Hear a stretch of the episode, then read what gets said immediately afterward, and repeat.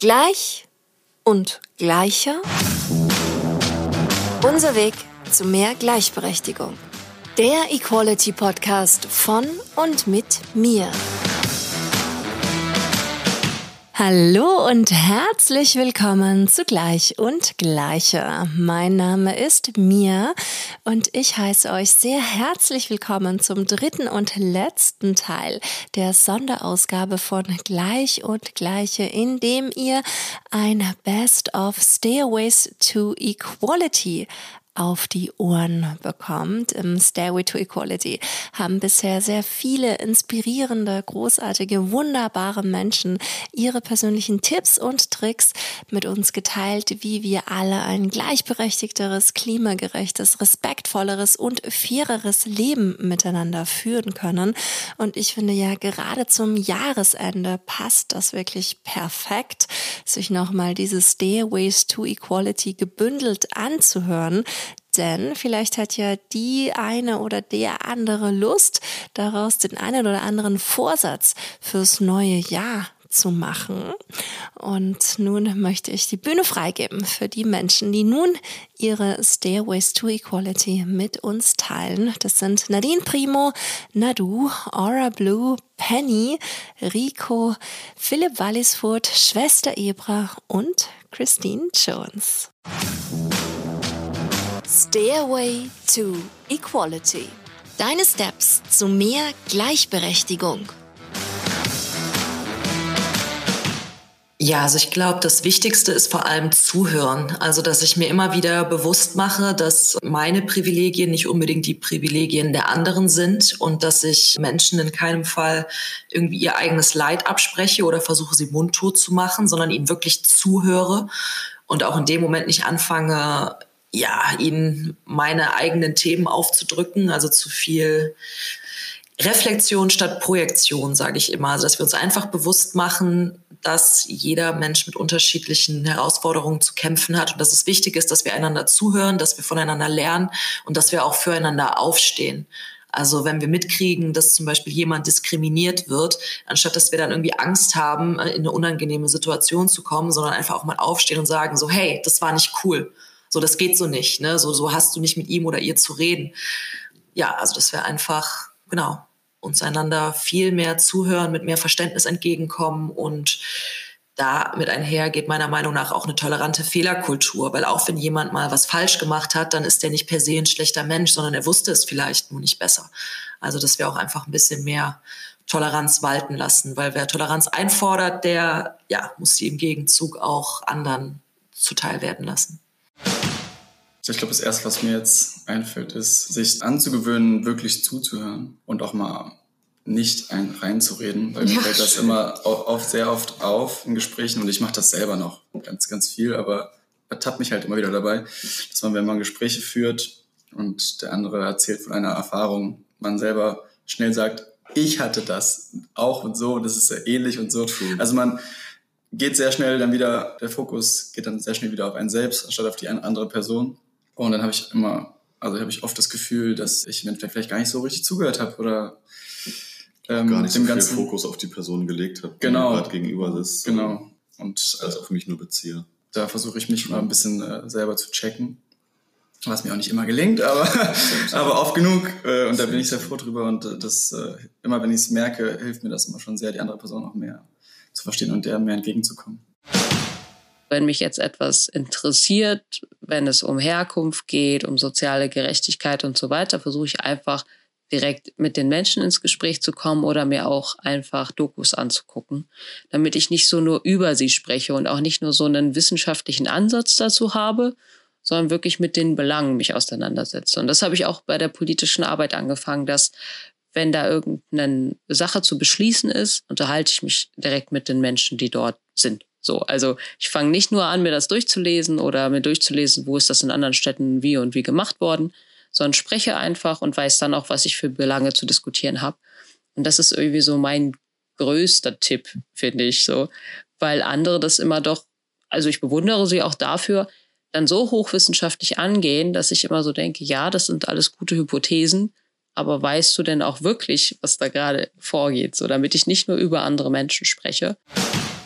Gleichberechtigung oder Gleichwertigkeit ist eine Grundeinstellung. Das ist jetzt nichts, was man irgendwie jetzt per Odi Mufti irgendwie bestimmen kann, sondern ähm, äh, das hat was mit Selbstreflexion zu tun, also sozusagen äh, die Momente zu erkennen, wo man bevorzugt wird auch die, also äh, vielleicht aus dem Impuls heraus, die Momente zu erkennen, wo man benachteiligt wird, zu erkennen, dass es andere Momente gibt, wo man bevorzugt wird und dann vor dem Einschlafen beim Nachdenken irgendwie ähm, dann auf das so einer inneren Waagschale vor sich auszubreiten, um zu erkennen, ob man irgendwie zu den Privilegierten oder zu den Unterprivilegierten erkennt wahrscheinlich das zu moralisch bewerten, also nachdem man sieht, dass die Waagschale sich in deine Richtung weigt oder von dir wegneigt, daraus einen Impuls zu entwickeln, also so das als Ungerechtigkeit vielleicht zu empfinden. Also das ist ein langer Prozess, also so das ist sozusagen nichts, was man irgendwie so per Knopfdruck irgendwie auslösen kann. Also ich rede hier über Jahrzehnte, jahrzehntelange intellektuelle Arbeit mit sich selbst und also wirklich wahrzunehmen, um ein Gefühl zu entwickeln, äh, um irgendwie zu respektieren, dass man vielleicht privilegiert wurde in bestimmten Kontexten und warum ist das so? Und dann vielleicht auf die, wenn einem das aufgefallen ist, also so auf die Unterprivilegierten zu schauen und warum ist das so? Warum sind die jetzt unterprivilegiert? Und wenn ihnen das schmerzt, dass das so ist, eben zu schauen tatsächlich, äh, wie kann man das verändern? Menschen verändern Sachen durch Schmerzen. Halt. Also so, wenn wir Schmerzen spüren und eben diesen Schmerz, also sozusagen in sich reinzuschauen und so einen Schmerz zu entdecken, das hört sich erstmal an wie masochistisch oder sowas. Aber das ist schon eine wertvolle Triebfeder so. Die Selbstreflexion ist, glaube ich, das Allerwichtigste und Empathie. Dass jeder einfach bei sich selbst anfängt, sich immer wieder selbst zu hinterfragen, auf sein Umfeld zu hören, mit seinen Freunden zu reden, über ihre Erfahrungen, über ihre Probleme, darüber nachzudenken und sich immer wieder selbst zu reflektieren, habe ich jetzt der Person gegenüber richtig gehandelt, würde ich es jetzt anders machen, wie sehe ich jetzt diese Sache aus dem Blickwinkel eines anderen Menschen und immer wieder so dran zu arbeiten. Ich glaube, das ist das Allerwichtigste, immer an sich selber zu arbeiten. Also ich glaube auch, dass ich eher in meine Stärken sind halt Kunst, theoretisch auch dann sozialkritisch. Und ich könnte eher in die Straße gehen und Kunst machen, die Leute äh, dazu animiert, bestimmte Dinge zu tun. Und ich müsste es selbst noch besser lernen. Aber ich hatte schon eine oder andere Partnerin, wo ich das dann halt besser, so Frauen sind da, glaube ich, viel stärker drin als Männer. Glaube ich. Das soll jetzt nichts äh, Falsches sein. Aber da habe ich das halt viel eher gesehen und mitbekommen, dass, was man tun kann und dass es auch ein paar kleinere Sachen sind, die auch echt möglich sind. Also grundsätzlich mal überhaupt was tun wäre nicht schlecht, wenn man meiner Meinung nach noch viel zu wenig tut. Also es kommt auch darauf an, man kann jetzt sagen, okay, ich verändere an mir selber und an meinen eigenen Sichtweisen was. Und der zweite Schritt wäre eben, dass man das auch nach außen trägt. Ich bin mir ziemlich sicher, ähm, genug Personen haben im Freundeskreis Menschen, die jetzt politisch nicht so, ähm, nicht mal in der Mitte, sagen wir mal, sind. Und da könnte man da versuchen, auch anzusetzen, weil man da auch direkt was bewirken kann, auch wenn es eben nur eine Person ist es reicht nicht, wenn man jetzt, weiß ich nicht, in der Gruppe irgendeine sexistische Bemerkung hört oder Freundinnen eben irgendwas sagen und man ärgert sich und dann sagt man nichts. Das sollte halt auch nicht so sein. Also auf jeden Fall Courage und Aktion. Es erfordert auf jeden Fall Aktion, dass man aktiv dagegen steht. Also das war auch zu Black Lives Matter jetzt war ja auch sehr präsent die letzten zwei Jahre, was sehr gut ist. Und da wurde auch oft gesagt, es reicht nicht zu sagen, man ist gegen Rassismus, man muss auch aktiv antirassistisch sein, weil sonst bringt sich das alles einfach nichts. Man muss einfach aufstehen und den Willen haben, dass man auch etwas tut und nicht zusehen und sich dann vielleicht daheim in den vier Wänden ärgert. Das reicht leider nicht. Auch wenn es unangenehm ist und es es wird unangenehm, es wird immer unangenehm sein, weil immerhin es gibt zwei Seiten, die dann ihre gefestigten Meinungen haben und da ist es irrsinnig schwierig, dass man die Leute eben von der eigenen Meinung überzeugt. Zuhören. Ich finde Zuhören ganz wichtig, dass wenn Leute was erzählen oder irgendwie, also jetzt so an Männer gerichtet, so traurig wie es ist, aber mit dem richtigen Mann kann man auch gegen Ungerechtigkeiten ankämpfen, weil der dafür sorgen kann, dass die Frau gehört wird. So traurig wie das ist. Aber wenn das alle Männer machen würden, würde das irgendwann nicht mehr nötig sein. Weil ich brauche als Frau, die sich über etwas beschwert, immer einen Mann als einen männlichen Zeugen, der sagt, ja, das stimmt. Und an Männer gerichtet sich bewusst werden, wie die Privilegien sind und bin auch privilegiert. Ich bin weiß, ich bin, lebe in Deutschland, ich bin hier groß geworden. Ne? Also ich bin mir meiner Privilegien bewusst, sich seiner eigenen Privilegien bewusst sein, diese für die Gerechtigkeit nutzen und denen, denen es nicht so geht, zuhören. Ja, so kann man das sagen.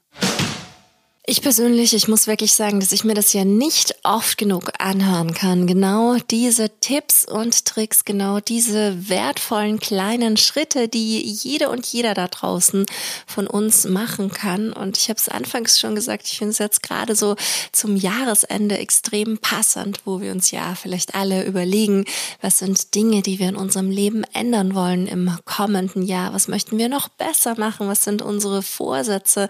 Und ich denke, dass dass es uns als Menschheit und auch jeder und jedem Einzelnen da draußen extrem gut tut, daran zu arbeiten und darüber nachzudenken, wie wir alle in Zukunft ein gerechteres, faireres Miteinander gestalten können. Und ja, es gibt einfach so, so viele Dinge, die jede und jeder Einzelne da draußen einfach schon mal tun kann.